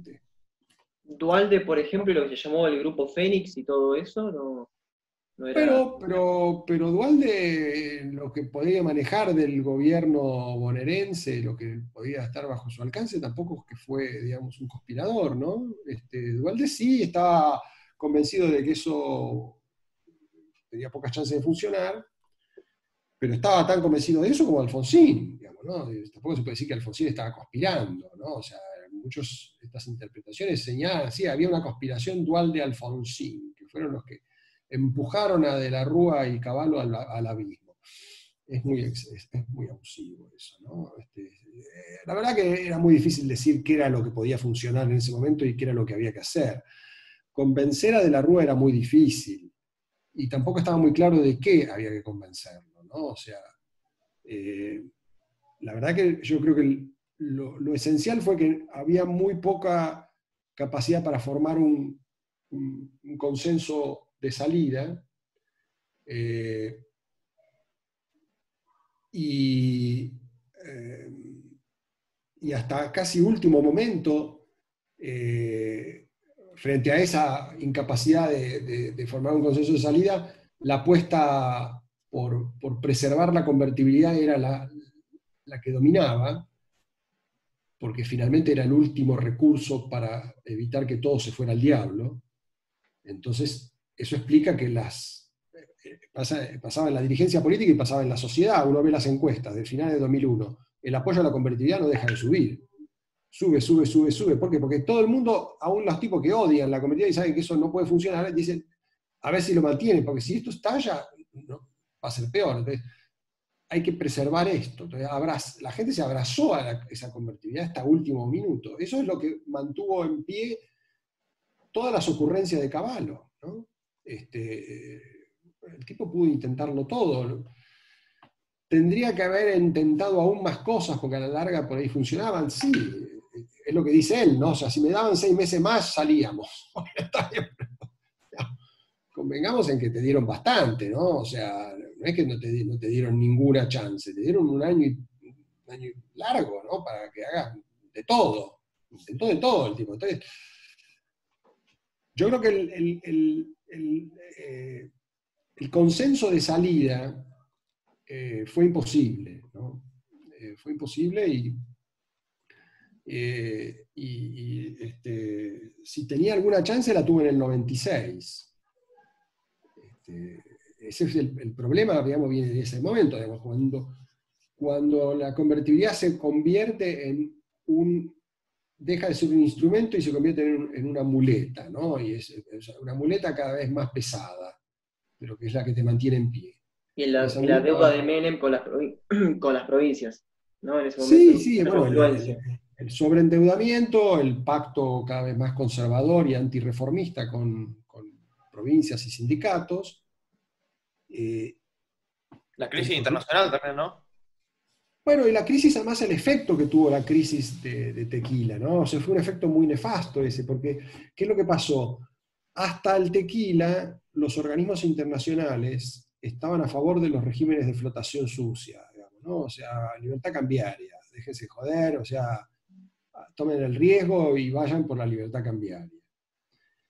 Eh, cuando se hunde eh, México y después se hunden varias más, digamos, ¿no? de los emergentes, eh, el, fondo, y, junto con el fondo, el resto de los organismos, abrazan los regímenes de cambio fijo y dicen, Argentina maravillosa. Argentina es la que mejor aguantó el tequila. Así que vean el régimen, imiten la convertida, cosa que no, el fondo no había apoyado la convertida en el 91, estaba en contra. En esa época estaban, los regímenes de, flotación. Entonces, este, cuando abrazan la convertibilidad justo en el momento en que Argentina tenía chance de salir más o menos ordenadamente, terminaron de matarlo, digamos, ¿no? Porque vos le vas a decir, che, a, Menem, ¿no? Le decías, che, mirá, esto se agotó. O le decías a Caballo, mirá, esto se agotó, salgamos. Y lo que te encontrabas es que, eh, es que no, este, eh, em, eh, los organismos te daban guita para seguir, ¿no? Le daban plata a Argentina para seguir. Y entonces este, me decía, ¿por, qué voy a tomar el riesgo, el costo de, salir cuando me están mostrando como el héroe, me llevan ahora por todos lados del mundo, Menem se pasó 96, 97, 98, se pasó recorriendo el mundo mostrando las bondades de la convertibilidad y del cambio fijo. Eh, y, me financian todo. ¿no? Entonces, eso fue terrible para la Argentina, fue muy, muy negativo. ¿no? Este, y, em, ¿La convertibilidad sirvió entonces a corto plazo, pero no a largo plazo? ¿Esa es la, tesis que sostendría? ¿O ni siquiera a corto plazo? No, no, yo creo que a corto plazo, sin duda que funcionó y era una buena solución, digamos, ¿no? O sea, podía ser un régimen permanente. Para ser un régimen permanente vos tenés que tener la economía de Ecuador. Y la economía de Ecuador es una economía muy sencilla, con un commodity de exportación eh, espectacular, digamos. Y bueno, no, Argentina tiene una economía mucho más compleja. Eh, no, era un régimen que podía hacerse permanente, ¿no? Este, y. Eh, el que buscó hacerlo permanente fue Menem, porque Caballo ya en el 96 se había ido.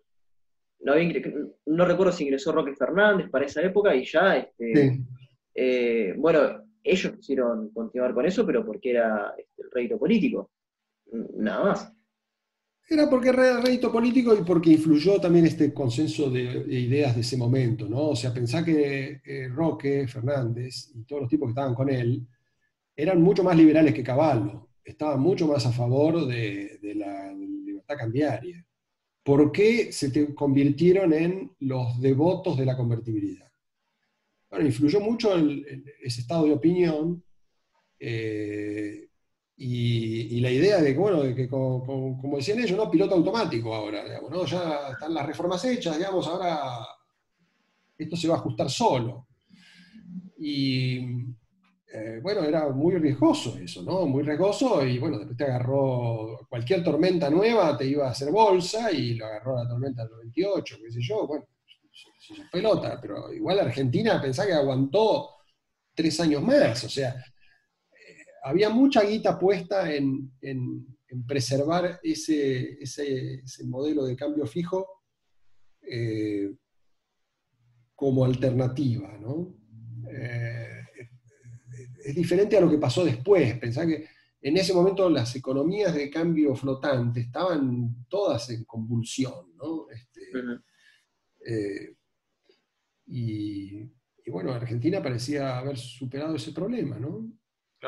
Marcos, este la crisis del presidencialismo en Argentina es algo que recorre eh, gran parte de tu trabajo académico. Me interesaría una pregunta por ahí un tanto complicada, ¿no? Para, responder eh, en el poco tiempo que tenemos. Pero, ¿cómo ve usted el cambio de un régimen presidencial a uno parlamentario para Argentina? ¿Considera que es algo viable, que es una idea que debería analizarse o que es inviable o indeseable? ¿Cómo ve este, esta problemática? Mirá, esos son temas que, son tan viejos como la democracia argentina, ¿no? Se, empezaron a discutir en los años 80 y se siguen discutiendo cada tanto. Eh, en, general, yo tiendo a, ser más bien escéptico, digamos, al reformismo institucional, ¿no? Me parece que, eh, que hay que ser muy modesto en los planes de reforma institucional porque tenés muchas chances de, quedarte sin el pan y sin la torta, digamos, ¿no? O sea, que deje de funcionar lo que tenés y no conseguir que funcione algo nuevo, digamos, ¿no? es, arriesgado. Muy arriesgado y, en particular en un caso como, como, Argentina, digamos, ¿no? O sea, eh, hay, hay instituciones más problemáticas para reformar que el presidente. O sea, los roles del presidente no son la fuente de nuestro problema. También poco son la fuente de nuestras soluciones, porque dice, bueno, el presidencialismo es maravilloso y lo digo. No exageraría tanto, pero digo, me parece que vos tenés un sistema federal que es muy complicado, muy disfuncional, carísimo, este, eh, muy, muy mayormente improductivo, digamos. El sistema federal sí, es un problema serio. muy difícil de arreglar, además, pero, yo si tengo que elegir, me gastaría recursos en eso, digamos, ¿no? esfuerzo, este, el sistema federal.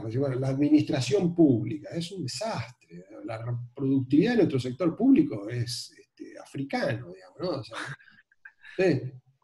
obvio, ahí tenés que poner recursos. Hablar del presidencialismo como problema, yo no. Diría, no, digamos, no, o sea, no me parece. Eh, eh, además, ha ido, y vuelto este asunto, ¿no? Porque en los últimos años, más bien la idea es que el, presidencialismo ya se reformó por su, propio, por, su propia dinámica, porque cuando hay un mal presidente, vuela por el aire. las crisis presidenciales te resuelven los abusos del presidencialismo, cosa que es otra, otra cosa absurda que se ha dicho mucho en la literatura reciente. Las crisis presidenciales como eh, mecanismo autorregulador. A ver, eso lo decía la izquierda cuando los presidentes que caían eran de derecha. Cuando desde 2008 en adelante empezaron a caer también los presidentes de izquierda, un poco se arrepintieron, pero, pero muchos siguen diciendo la misma bobada, Las crisis presidenciales son una desgracia, este, eh, son un problema serio. Eh, uno podría ver en alguna de esas crisis presidenciales que de todos modos se aprenden cosas porque las instituciones se acomodan. Y es cierto, ¿no? O sea, finalmente Argentina tiene un sistema parlamentario que tan inútil no es. O sea, no, es tan inútil. Y tiene un sistema judicial que yo diría que tampoco es tan fácil de llevárselo por delante, digamos, ¿no? O sea, a pesar de toda su corrupción y... Lentitud, corrupción, este, opacidad, una cantidad de cosas que vos podés decir, bueno, que tiene, y partidismo, digamos, mucho, mucho espíritu partidista metido adentro, todo lo que vos quieras, pero de todos modos no es eh, inexistente, digamos, ¿no? O sea, me parece que eh, el reformismo conviene focalizarlo en esas cosas, ¿no? O sea, bueno, decir, bueno, ¿cómo hacer para que el Congreso funcione un poco mejor? Algunas cosas pasan solas, porque el Congreso, de, de hecho, hoy me parece que está bastante mejor organizado que, hace 20 años, digamos, ¿no? uno de los problemas del Congreso, lo que hablábamos recién sobre la crisis del 2001, uno de los grandes problemas del 2001 es que ya en ese momento lo que tenías era una fragmentación enorme de los partidos. No había partidos. No había, la UCR no era el partido de gobierno, había facciones que estaban en guerra permanente. Y el peronismo pasaba lo mismo. Se estaba descomponiendo liderazgo menemista y en su lugar lo que surgía era un montón de tribus. Y esas tribus eh, existieron durante 20 años. Desde, ese momento hasta, hasta ahora, el peronismo nunca funcionó como partido. Hoy volvió a ser un partido. Vos tenés el peronismo organizado en todo el país, unificado. En el Congreso tenés un bloque, en el Senado y diputados unificados. Hace 20 años que no pasa eso es espectacular. el, Congreso está paralizado, viene la infestadura, estupideces, ¿de qué cacho estás hablando? O sea, eh, el Congreso está muy bien, lo pasa, bueno, funciona lento, sí, funciona lento, como siempre funciona lento. Tiene una agenda muy limitada, sí, bueno, pero sus actores son, gozan de buena salud. Ese Congreso, en, el momento que eh, pueda, va a intervenir. Yo no, no diría que hay este, un hiperpresidencialismo en Argentina hoy, más cuando lo ves a Alberto Fernández, cuál es el poder que tiene, o sea, muy acotado. Hay sí este, reflejos y, abusos de decretismo, de, vuelta de opacidad, eh, sí, sí, este, sin duda, digamos, ¿no?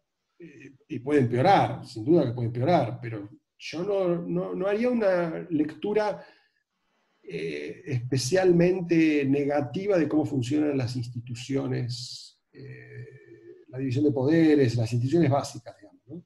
Justamente acá me gustaría nuclear dos trabajos tuyos, representación y liderazgo de las democracias contemporáneas y Argentina en el fin de siglo, para focalizarnos en el kirchnerismo.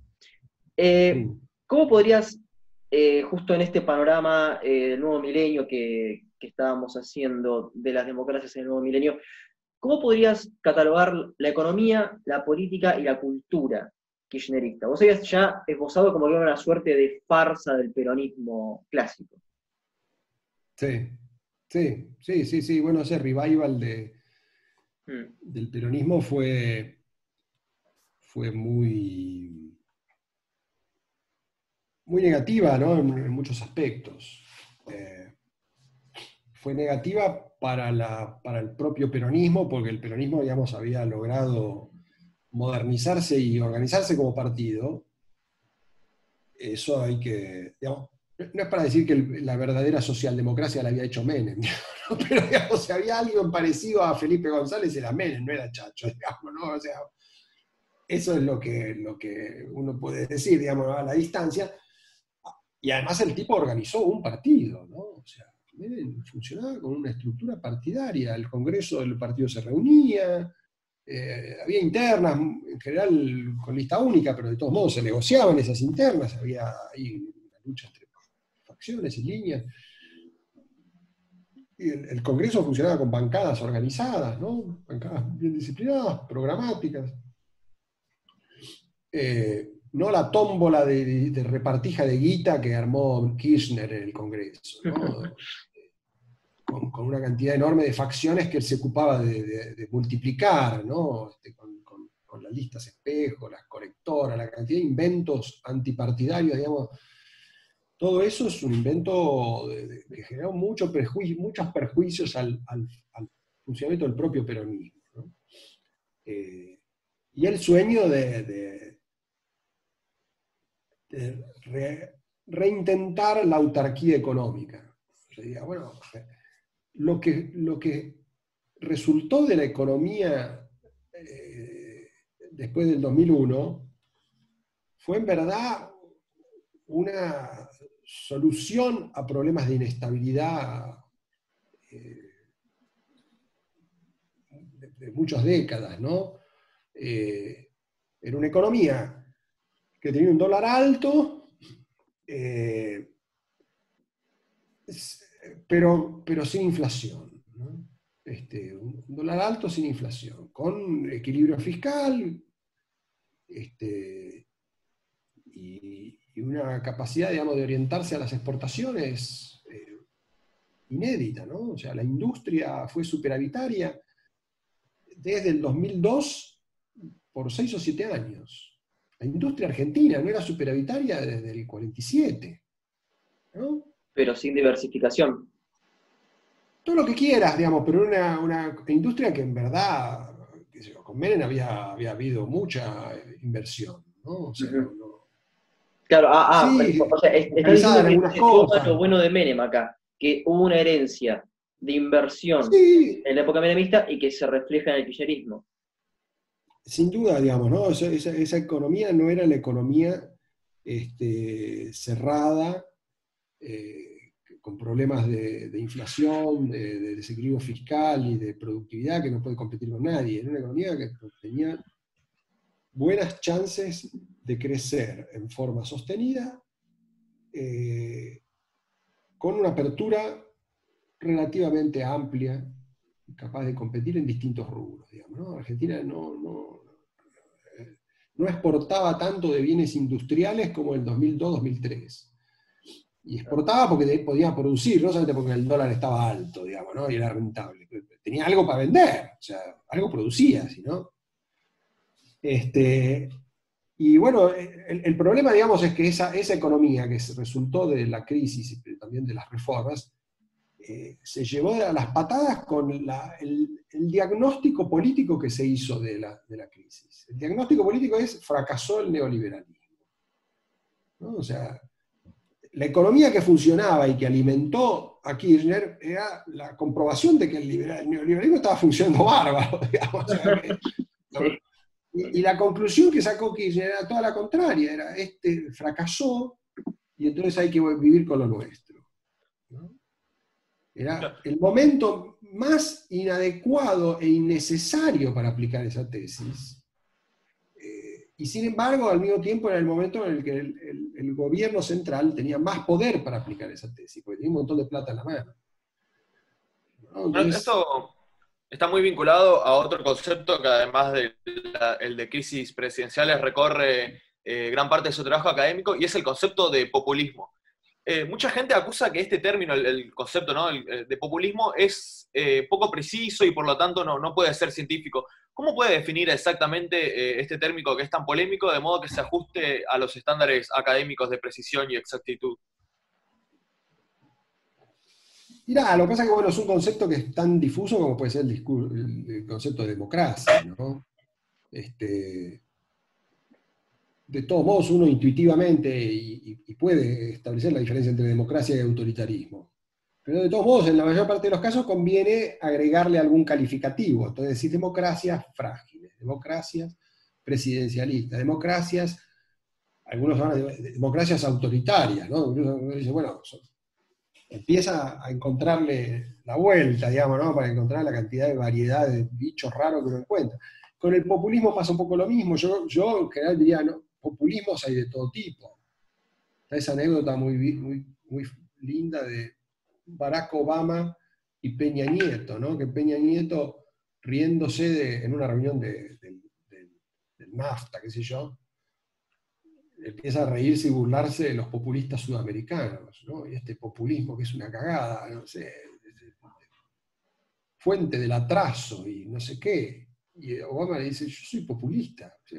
¿Qué quiere decir populista en tu país? Porque en mi país ser populista es, este, los demócratas somos populistas. Los demócratas somos un poco populistas. Uno puede ser un poco populista, digamos, populista es, ser distributivo. Hay montones de formas, digamos, ¿no? de encarar esa cuestión del ser populista, pensar en términos distributivos, de los multiplicadores que generan la distribución, que vos tenés que alimentar el consumo para que haya inversión populista es Keynes, digamos, qué sé yo. O sea, yo diría, eh, es, bueno establecer una diferencia entre el, populismo moderado y el populismo radicalizado. Eso es bueno diferenciarlo, digamos, ¿no? O sea, en general este, hay, montones de políticas populistas eh, que, que, son contemplativas de las reglas de mercado y de los límites que tiene que respetar el gasto público y hay políticas populistas que son muy agresivas para los mercados y para los equilibrios de las cuentas, digamos, y eso es la diferencia. Eh, el populismo de, Kirchner no fue un populismo radicalizado desde el comienzo, fue un populismo bastante moderado en el comienzo. Eh, la pregunta para, mí que es importante y, difícil de resolver, no, no es que tenga una respuesta, es ¿por qué se radicalizó? ¿Por qué un tipo que le funcionaba tan bien la economía de mercado en 2003, 2004, 2005, empieza a serruchar las bases de su éxito? Empieza a serruchar. Serrucha, serrucha, serrucha. Primero empieza a meter controles de precios, después empieza a, eh, eh, extender el empleo público sin necesidad, porque se estaba generando empleo privado. ¿Para qué? ¿Y qué hipótesis barajas para, para, bueno, hicimos un par de trabajos ahí con Alejandro Bombecki y con Nicolás Cherny para tratar de, desentrañar esto. No, es, que tenemos la papa, digamos, o sea, nosotros hicimos una interpretación sobre el proceso de radicalización. En mi opinión, ese proceso de radicalización se fue alimentando solo. O sea, no, es que estos tipos tenían el plan de radicalizarse. ¿Tiene que ver un poco con la, con la personalidad de Néstor? Mira, me parece que tiene que ver sobre todo con el contexto en el cual le tocó actuar, digamos, ¿no? O sea, eh, el tipo encontró pocos frenos. Encontró pocos frenos y, tendía a avanzar por la línea de menor resistencia, que era una personalidad muy especulativa y desconfiada que, trata de entornar los obstáculos. ¿no? En vez de generar una, tensión, un conflicto con los empresarios, vamos a ir entornándolos. Cuando, de esta manera, sin que se den cuenta, los vamos a hervir. o sea, los vamos a, someter a, nuestras reglas. Y, eh, y, la verdad que eso le salió demasiado bien. Digamos, Yo creo que el tipo tuvo mucho éxito en, someter, porque la mayor parte de los interlocutores que encontró estaban muy dispuestos a ser sometidos, porque finalmente les iba bárbaro. Uno ve lo que hacen los empresarios frente a Kirchner entre, 2005 hasta 2008. Desde antes, 2004 ya, digamos, es tolerancia a cualquier cosa. El tipo se le inventaba, vamos a poner controles de precio y vamos a cerrar la exportación de carne cinco tipos salían a protestar y se callaban la boca porque igual hacían negocio. Entonces hubo mucha tolerancia a sus inventivas Eh, Lo explicás desde, el, desde el institucional, del neoinstitucionalismo entonces. Así. Sí, es una explicación de ese tipo, sí, sí, sí, hay, hay, hay, un juego, este, digamos, donde el, sendero se fue armando, y, sin, sin un plan, ¿no? Sin un plan. El sendero se le fue armando y fue un sendero muy... tenía demasiada plata en la mano para que eso le saliera mal. Eh, lamentablemente chocó contra pocos obstáculos. Eh, en, el propio peronismo pasa lo mismo, ¿no? La velocidad con la que el peronismo se alinea. Es impresionante. Y entonces ahora encontrás a Néstor tratando de encontrar este, adversarios. Dice, bueno, necesitamos un adversario, porque nos, quedamos sin enemigos. O sea, el tipo está buscando un enemigo, no alguien con quien pelearse. Eh, como diría Smith, ¿no? El amigo enemigo. Sí, sí, sí, si no nos quedamos sin razón de ser. Entonces tenemos que encontrar un enemigo. Entonces, bueno, cuando lo encontraron, estaban entusiasmadísimos, ¿no? Y así fue como se, se hundieron hasta el fondo, ¿no? O sea,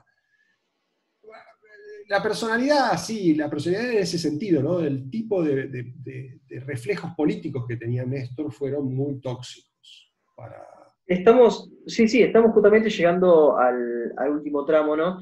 Y nos encontramos con Así lo viví. Un libro oh, sí. es polémico porque estuviste con Mañeto, es polémico para toda la sociedad argentina. ¿Por qué Mañeto? Y justamente acá ¿por qué Manieto como enemigo de Kirchner también? Bueno, a mí me interesaba mucho, ¿no? Bueno, yo, yo estaba en ese momento trabajando con... Empecé a laburar en Clarín más o menos en el 2010. Cuando ya la guerra estaba lanzada, digamos. Y fue muy interesante. Más o menos en el 2008, 2009, armamos en el grupo de estudio, que programa de estudio, digamos, de, la, universidad. Armamos un proyecto sobre empresarios y gobiernos. Después de, después de la crisis del campo, bueno, ese tema se volvió... A mí siempre me había interesado el mundo empresario, pero como un objeto más dentro de los muchos que uno estudiaba en, en distintas etapas, digamos, ¿no? Nunca lo había analizado más sistemáticamente y, fue coincidente, digamos, ¿no? O sea, la orientación un poco más eh, en esa dirección de, las preocupaciones académicas y eh, una, participación más laboral de, servicio, digamos, y también cierto eh, interés político, ¿no? O sea, a ver quién va a ponerle freno a este tipo. no sé, decir, bueno, alguien que, que se puede eh, salvar de esto antes de que sea tarde, ¿no? Y este asunto de, este, esta guerra es una guerra que hay que tomársela en serio, ¿no? Entonces, esa conjunción de cosas eh, empezó más o menos ahí, más o menos 2008, 2009, 2010, y, y, fue lo, bueno, lo que yo desde entonces estoy trabajando, ¿no? Y todavía hoy, digamos, ¿no? El mundo no sé qué decir que la guerra sigue. No sé qué decir que la guerra sigue, transformada en grieta casi. Obviamente, la guerra no terminó, hay una guerra entre el peronismo y el capitalismo argentino que no se sabe si Alberto vino a, continuarla por otros medios, a sellar la paz o a imponer algún tipo de solución, digamos, ¿no? O sea, pero es lo que me parece que eh, desde ese entonces está ordenando la política argentina. Hay, hay, este, hay una tensión, una desconfianza fuerte y hay una serie de interrogaciones sobre qué es lo que piensa hacer el peronismo con el capitalismo argentino, no se sabe. Marcos, para ir cerrando ya la, última pregunta.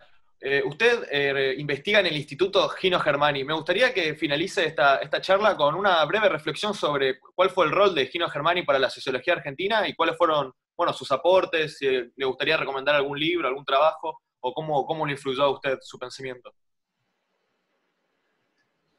Mirá, cuando yo empecé a trabajar en Gino Germani, la versión que teníamos los sociólogos era que Gino Germani era una pieza de museo, ¿no? O sea, y además una pieza de museo bastante incómoda porque era un tipo antiperonista y dudosamente democrático, ¿no? Un tipo que era, en esta visión antiperonista era capaz de, este, avalar cosas horribles como la Revolución Libertadora. Entonces decía, bueno, este es el tipo que, nosotros inspiramos para hacer una facultad moderna. Qué contradicción, digamos, ¿no? Era muy gracioso más en personajes que, eran bastante viejos y que eran ah, discípulos de Germani, pero eran discípulos de Germani que odiaban a Germani. Era muy gracioso eso. Eh, Un poco lo que pasa con Borges, ¿no? Sí, obviamente. Sí, ese tipo de figuras, ¿no? Que son, bueno, padres, fundadores, pero al mismo tiempo muy problemáticos y que uno finalmente tampoco los entiende. Yo he entendido parcialmente la, obra de Germani, pero uno después leyéndolo y releyéndolo y a ver releyéndolo a través de las cosas que enseñó Germani a, los eh, sociólogos, pero también a los economistas de los 60, ¿no? Y ese estudio sobre, las, sobre la inestabilidad argentina, las fuentes de la inestabilidad argentina, que es dentro de la cual entran todas las preocupaciones sobre el desarrollo y sobre el peronismo. Bueno, tipo que realmente tenía una cabeza muy interesante.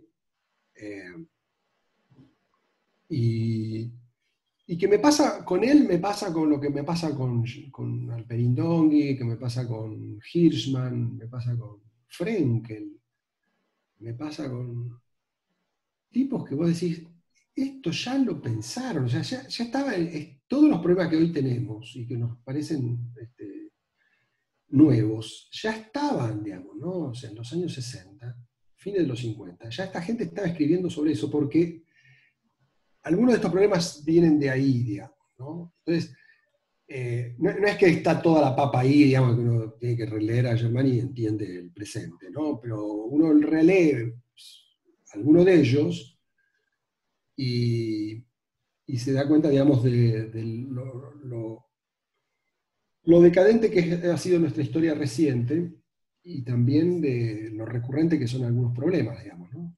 Este, en esos términos sí me parece que, Germania ahora es con lo también la referencia a Borges viene bien, ¿no? O sea, yo leía Borges de pibe y me decía poco, digamos, ¿no? Lo leo ahora y digo, ah, mierda.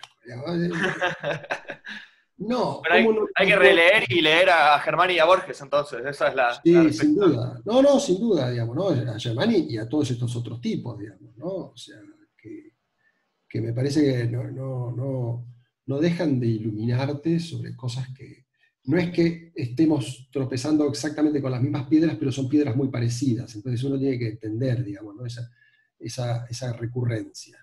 Marcos, en hacer una, última pregunta, eh, que es sobre tu libro El caso Maldonado, ¿no? Uh. Eh, precisamente en la página 41 vos decís, dejaron hacer. Bueno, eh, si dejaron hacer, ¿no era responsabilidad de Patricia Bullrich inculpar a quienes precisamente dejaron hacer? No me acuerdo exactamente la referencia, porque me la explicas un poco mejor la referencia de la dejaron hacer, no, te entendí, no, lo recuerdo bien exactamente. ¿La tenés ahí presente? Sí, eh, nos quedan dos minutos de reunión. Si puedo abrir otra, es, la última pregunta. Así que la última, no, no, entonces la liquidamos así como está. No, mira, a ver. Eh, yo creo que, a ver, el, caso Maldonado me pareció a mí un caso muy interesante para entender el, conflicto político actual y también para entender las limitaciones del Estado de Derecho argentino. Si los, si los que denunciaron la desaparición eh, se salían con la suya, eh, el Estado argentino iba a, perder buena parte de la confianza que ha construido, mal o bien, eh, como Estado de Derecho. Y esa es un poco la, eh, la peculiaridad de, un movimiento supuestamente progresista y de derechos humanos que está tratando de destruir el Estado de Derecho. O sea, qué peculiar, digamos, ¿no? O sea, es, este, me parece que fue un episodio muy patológico y muy demostrativo de, los, de las vueltas, las torsiones que han ido sufriendo algunos actores. A lo que voy es que Bullrich justamente, eh, o sea, vos lo que decís es que hubo una parte de que, o sea, como que se dejó hacer, como que en cierta parte al ejército se le dio cierta libertad. La gendarmería. ¿Cómo? La gendarmería, te referís vos. Claro, claro. Entonces, bueno, no debería haber actuado Patricia Bullrich frente a los que dieron esta, esta orden que derivó en, este desenlace.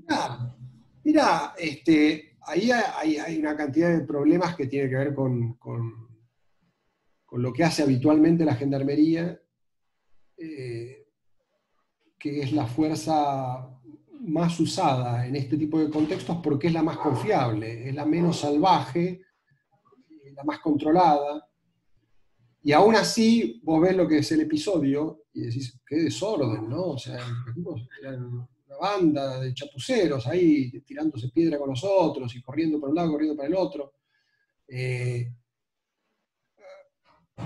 uno diría, qué mal, al mismo tiempo diría, cuánto peor podría haber sido si hubiera estado ahí la bonaerense, ¿no? Este, o cualquier otra policía provincial. La Gendarmería es, eh, por lejos, ¿no? la, fuerza de seguridad más confiable, por eso se la usa y, se, abusa, digamos, de la gendarmería muchas veces para este tipo, tipo de situaciones, eh, en las que en general hay pocas denuncias de abusos, ¿no? comparativamente con otras fuerzas, tienen muy pocas denuncias de abuso. Yo me acuerdo que yo hablé con Patricia Bulli en ese momento y me, me acuerdo, era uno de los argumentos que ella decía, yo conozco a los gendarmes, no me puedo imaginar que los gendarmes hayan hecho una cosa así, porque de otra, de otra gente no, no, los defendería nunca porque sospecho, pero estos tipos no puede ser. Este, eh, esa era un poco la convicción que tenía la Bullrich de su, relación con la gendarmería y por qué más estaban eh, involucrando a la gendarmería en ese particular conflicto que, como se sigue viendo ahora, es un berenjenal, digamos, muy difícil de manejar. ¿no? Ahora, en la situación esa, eh, creo que sin duda Bullrich cometió una serie de errores, digamos, ¿no? además de sus errores de, argumentación pública, digamos, ¿no? es una persona que se va de boca muy fácil, digamos, ¿no? entonces terminaba siendo mucho más brutal de lo que ella hacía, o sea, era peor escucharla que ver lo que hacía, digamos, ¿no? A los gendarmes los sometió a una investigación, pero nunca lo quiso decir. Lo que hacía el público era defenderlos a, muerte cuando tendría que haber contado, miren, los sometimos a investigación, los metimos a todos en lugares, los, este, eh, los, aislamos para que los tipos no, no, tuvieran fácil mentirnos, digamos, ¿no? Hicieron una, Nunca lo contaron, nunca lo contaron eso. Este, ese tipo de cosas que, se explica un poco del macrismo si uno no entiende el, grado de, desconfianza de los macristas eh, hacia sus propias acciones, digamos, ¿no? O sea, tipos nunca explicaron nada de lo que hacían, digamos, ¿no? O sea, eh, mucho temor a, quedar expuestos. Pero más allá de eso, eh, el caso este, fue una prueba muy, muy dura para el sistema judicial y para este, no solamente la fuerza de seguridad, ¿no? El, yo diría el Estado de Derecho en general, digamos, ¿no? O sea, el Estado argentino puede resolver un problema de estas dimensiones, las puede resolver rápidamente y sin dudas y a mí me parece que fue ambigua la, solución, digamos, ¿no? pero fue mejor de lo esperado en muchos sentidos. ¿no? Me parece que uno ve la investigación judicial este, al juez, yo creo que hay que un monumento. O sea, el tipo hizo las cosas muy bien, muy bien. Es un, tipo con, con mucha aguante, digamos, ¿no? Y soportó una cantidad de cosas y de todos modos hizo eh, el, segundo, ¿no? El liberal en particular, el primero más o menos, ¿no? Pero digamos, me parece que de vuelta eh, la justicia resolvió el problema, ¿no? O sea, finalmente, tarde, eh, después de dar millones de vueltas, pero lo resolvieron. y y me parece que eh, que el, digamos, el, aprendizaje para las instituciones eh, políticas judiciales y también de seguridad es, muy importante, ¿no? O sea, yo entiendo que la gendarmería desde, desde entonces y desde después también de lo que pasó en Mascardi, tiempo después, eh, los tipos tienen muy difícil eh, actuar sin control.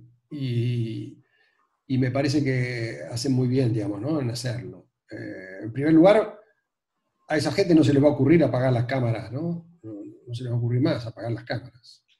Cuando, se metan en cualquiera de estas situaciones, a ningún bobo de esto se le va a ocurrir, no, che, apaguemos la cámara. O sea, eso, y yo te diría, eso es bastante mejor de lo que se puede decir de la fuerza de seguridad de la mayor parte de los países latinoamericanos. Acá sí se pudo decir que se autorregularon. aprendieron, aprendieron, aprendieron, y saben cuidarse, digamos, ¿no? Este, y, y, eso habría que reconocérselo a la gestión de los, de los de la Fuerza de Seguridad y también a lo que hizo el Ministerio de Seguridad, en alguna medida contribuyó a eso, digamos, ¿no? Este, por eso, que yo, los protocolos que dejó la Burrich, a mí me parece que son muy buenos. Yo defendería los protocolos de cómo, ellos eh, mejoraron el control del uso de las armas y demás, me parece que están relativamente bien. Ahí hay una cantidad de cosas que, han mejorado. Uno ve lo que pasa con la fuerza de seguridad en situaciones de convulsión en Estados Unidos y dice, flaco, ¿de qué nos quejamos? lo de joder. Ese no es, no es un problema especialmente grave en alguna de las fuerzas de seguridad en Argentina. Obviamente que no es lo mismo la bonaerense que la gendarmería, pero ya existe esa diferencia. Esa diferencia es muy importante. Este, ah, y lo mismo diría sobre el Poder Judicial, digamos, ¿no? No, es lo mismo tener un juez inútil que tener un juez eh, que sabe hacer su trabajo. Y, en ciertas situaciones ese tipo te hace la diferencia. Eh, el es un, realmente es un tipo, este, vale la pena eh, reconstruir lo que el, tipo, el trabajo que hizo el tipo, ¿no? Este, así que sobre todas estas cosas me parece que hay, hay mucho para aprender y, y, eh, nada, este, hay gente que no va a aprender nada, digamos, ¿no? Bueno, ¿qué es lo que elaboró de esto el movimiento de derechos humanos en Argentina? Es un desastre, es un absoluto desastre, ¿no? Este, porque están dedicados a esconder su mugre, la verdad, digamos, ¿no? O sea, protegerse en las espaldas y enterrar todo lo que los incrimina. Es lamentable. Eh, pero bueno, eso, por suerte es solamente una parte de, de, de nuestro sistema de protección de garantías de derechos. Bueno, Marco, muchas gracias. Muchas gracias por tu tiempo, eh, porque fue una nota bastante extensa, pero bueno, esperamos que, te hayas sentido cómodo y que te hayamos no, muy cómodo, muchas gracias. Y bueno, eh, les debo lo de las canciones, qué sé yo, elijan un par de Charlie García, qué sé yo. Ah, bonito. está, está. de la cama living de Charlie García, ¿le parece? Dale, dale. Buenísimo. Muchas gracias, Marco. Espero que nos encontremos en algún momento en persona. Le agradezco todo el tiempo y bueno, saludos. Espero que la pase bien en la cuarentena. Estamos Mucha suerte, ¿eh? Que anden bien. Muchas gracias, igualmente. Eso fue otro capítulo de Diálogos. Soy Facundo Guadaño y los dejo con Yendo de la cama al living de Charlie García.